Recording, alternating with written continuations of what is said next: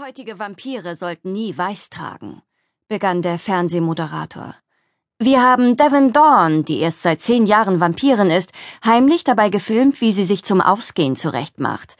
Und jetzt sehen Sie sich dieses Outfit an. Es steht ihr überhaupt nicht. Was denkt sie sich bloß dabei?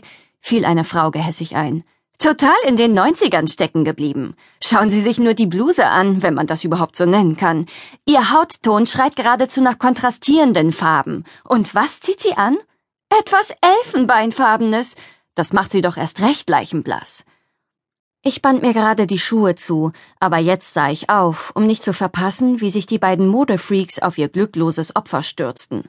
Oh, Entschuldigung, auf die glückliche Vampirin natürlich, die gleich unfreiwillig eine Stilberatung bekommen würde.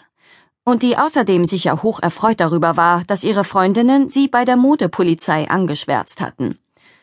Das geht bestimmt nicht gut aus, sagte Octavia Fant, meine Mitbewohnerin Emilia Broadway hatte Octavia zwar sozusagen in mein Haus hineingemogelt, nachdem ich ihr in einem Augenblick der Schwäche eher beiläufig ein Zimmer angeboten hatte, aber das Zusammenwohnen funktionierte recht gut.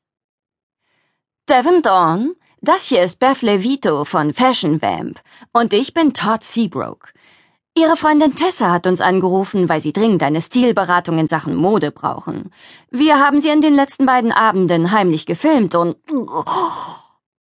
An Todds Gurgel blitzte eine weiße Hand auf und hinterließ nichts als ein gähnendes rötliches Loch.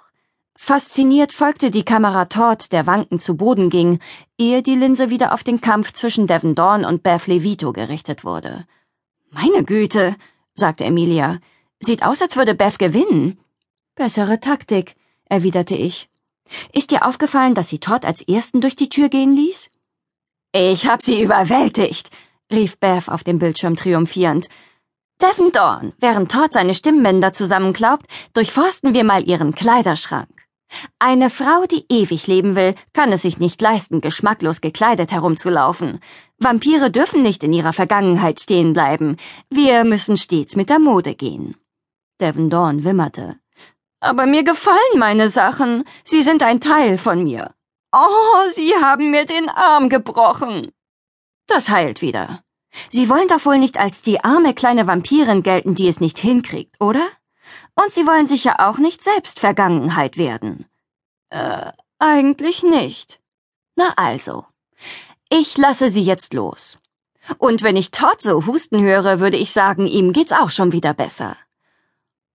Ich schaltete den Fernseher aus und band mir den anderen Schuh zu. Über Amerikas neue Sucht nach Vampir-Reality-Shows konnte ich nur noch den Kopf schütteln. Doch der Anblick meines preiselbeerroten Mantels, den ich aus dem Wandschrank zog, erinnerte mich umgehend daran, dass ich selbst einige höchst reale Probleme mit Vampiren hatte. Im Vampirkönigreich Louisiana hatten vor zweieinhalb Monaten die Vampire aus Nevada die Macht übernommen, und seitdem war Eric Northman vollauf damit beschäftigt, seine Stellung innerhalb des neuen Regimes zu festigen und herauszufinden, was vom alten noch übrig war. Es war längst überfällig, dass ich mit Eric mal über seine frisch wieder aufgetauchten Erinnerungen an unsere seltsam intensive gemeinsame Zeit plauderte. Eigentlich hatte er damals ja aufgrund eines Fluchs oder Hexenzaubers sein Gedächtnis zeitweise verloren. Was macht ihr denn heute Abend, während ich arbeite? Fragte ich Emilia und Octavia, weil ich noch ein weiteres Fantasiegespräch mit Eric wirklich nicht gebrauchen konnte. Ich zog den Mantel an. Im Norden Louisianas wird es nie so entsetzlich kalt wie im richtigen Norden, aber an diesem Spätnachmittag hatte es keine zehn Grad mehr, und wenn ich von der Arbeit kam, würde es noch kälter sein. Meine Nichte und ihre Kinder holen mich zum Abendessen ab, erzählte Octavia. Emilia und ich tauschten einen überraschten Blick, als Octavia ihren Kopf wieder über die Bluse beugte, die sie gerade flickte. Es war das erste Mal, dass sie ihre Nichte treffen würde, seit sie aus deren Wohnung in mein Haus gezogen war. Trey und ich werden heute Abend wohl in die Bar kommen, sagte Emilia hastig, um die kleine Pause zu überdecken. Dann sehen wir uns also im Malotz. Ich war schon seit Jahren Kellnerin dort. Oh, dieses Negern hat ja die falsche Farbe, rief Octavia und lief die Diele hinunter in ihr Zimmer. Und mit Pam triffst du dich gar nicht mehr? fragte ich Emilia. Dann ist das mit Trey und dir also was Ernstes, Ich steckte mein weißes T-Shirt noch etwas ordentlicher in meine schwarze Hose und blickte in den alten Spiegel über dem Kaminsims. Mein Haar war zwar zu einem Pferdeschwanz gebunden, wie immer zur Arbeit, aber ich entdeckte trotzdem ein langes blondes Haar auf meinem flammend roten Mantel und zupfte es ab. Pam war nur ein Strohfeuer, und sie sieht das sicher genauso, aber Trey mag ich wirklich, erzählte Emilia. Das Geld meines Vaters scheint ihm egal zu sein, und es stört ihn auch nicht, dass ich eine Hexe bin. Und im Bett macht er mich richtig heiß. Es läuft also alles bestens. Emilia grinste mich so breit an wie eine Katze, die gerade einen Kanarienvogel verspeist hat. Sie mochte ja aussehen wie eine dieser typischen Vorstadtmütter. Kurzes, glänzendes Haar, schönes Zahnpastalächeln, funkelnde Augen. Doch sie war äußerst interessiert an Sex. Und zwar, im Gegensatz zu mir, in vielerlei Richtungen. Er ist ein guter Kerl, erwiderte ich. Hast du ihn schon als Werwolf gesehen? Nein, aber ich freue mich schon darauf. Emilia war eine außergewöhnlich klare Senderin, doch der Gedanke, den ich da eben auffing, erschreckte mich. Es ist bald soweit? Sie treten an die Öffentlichkeit? Würdest du das bitte sein lassen? Emilia ließ es sonst stets kalt, dass ich Gedanken lesen konnte, heute jedoch nicht. Ich will nicht die Geheimnisse anderer Leute verraten, okay? Tut mir leid, sagte ich, und das meinte ich auch so. Aber ich war trotzdem leicht eingeschnappt. Wenigstens in meinem eigenen Haus sollte ich mich doch etwas entspannen und die Schutzbarrieren herunterfahren dürfen, mit denen ich meine Fähigkeit sonst ablockte. Schließlich war es schon anstrengend genug, sie jeden Tag bei der Arbeit aufrecht zu erhalten. Emilia erwiderte sogleich, mir tut's auch leid. Hör mal, ich muss mich jetzt fertig machen. Bis später. Leichtfüßig lief sie die Treppe in den ersten Stock hinauf, der kaum genutzt worden war, bis sie mich vor einigen Monaten aus New Orleans hierher begleitete. So war sie dem Hurricane Katrina entgangen, ganz im Gegensatz zur armen Octavia. Tschüss, Octavia. Viel Spaß heute Abend, rief ich und ging durch die Hintertür zu meinem Auto. Während ich die lange Auffahrt entlang fuhr, die durch den Wald zur Hummingbird Road führte, fragte ich mich, wie die Chancen wohl standen, dass Emilia und Trey zusammenblieben.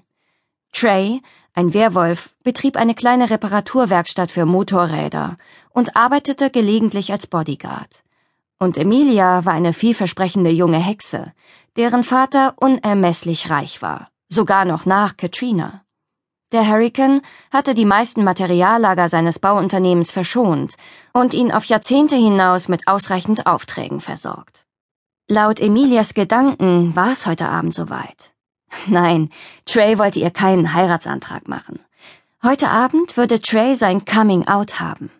Treys Zweigestaltigkeit war ein großes Plus in den Augen meiner Mitbewohnerin, die ein Febel fürs Exotische hatte. Ich betrat das Malotz durch den Hintereingang für Angestellte und ging direkt in Sams Büro. Hey, Boss, sagte ich, als ich ihn hinter dem Schreibtisch sitzen sah. Sam war Buchhaltung eigentlich verhasst, doch das war genau das, woran er gerade saß. Aber vielleicht war ihm die Arbeit auch eine willkommene Ablenkung, denn Sam wirkte irgendwie beunruhigt. Sein Haar war noch verwuschelter als üblich, und seine goldblonden Locken umstanden sein angespanntes Gesicht wie ein Heiligenschein. Mach dich auf was gefasst. Heute Abend ist es soweit, sagte er. Ich war sehr stolz, dass er es mir doch noch selbst sagte, und weil er beinahe wie ein Echo meiner eigenen Gedanken ausgesprochen hatte, musste ich unwillkürlich lächeln. Ich bin auf alles gefasst. Du kannst auf mich zählen. Meine Handtasche verstaute ich wie üblich in der tiefen Schublade der Kommode. Dann ging ich mir eine Schürze umbinden. Ich sollte Holly ablösen, doch nachdem ich mit ihr über die Gäste an unseren Tischen geredet hatte, sagte ich, du solltest heute Abend hier bleiben. Sie warf mir einen taxierenden Blick zu. Holly ließ sich seit einiger Zeit die Haare wachsen, so dass die schwarzen Haarfransen wie in Teer getaucht aussahen. Ihre natürliche Farbe zeichnete sich bereits gut zwei Zentimeter am Ansatz ab und entpuppte sich als ein hübsches Hellbraun. Sie hatte sich so lange die Haare gefärbt, dass ich das schon komplett vergessen hatte. Worum geht's? Lohnt sich's deswegen heut warten zu lassen? fragte sie. Er und Cody sind dicke Freunde, aber ich bin immer noch Codys Mama.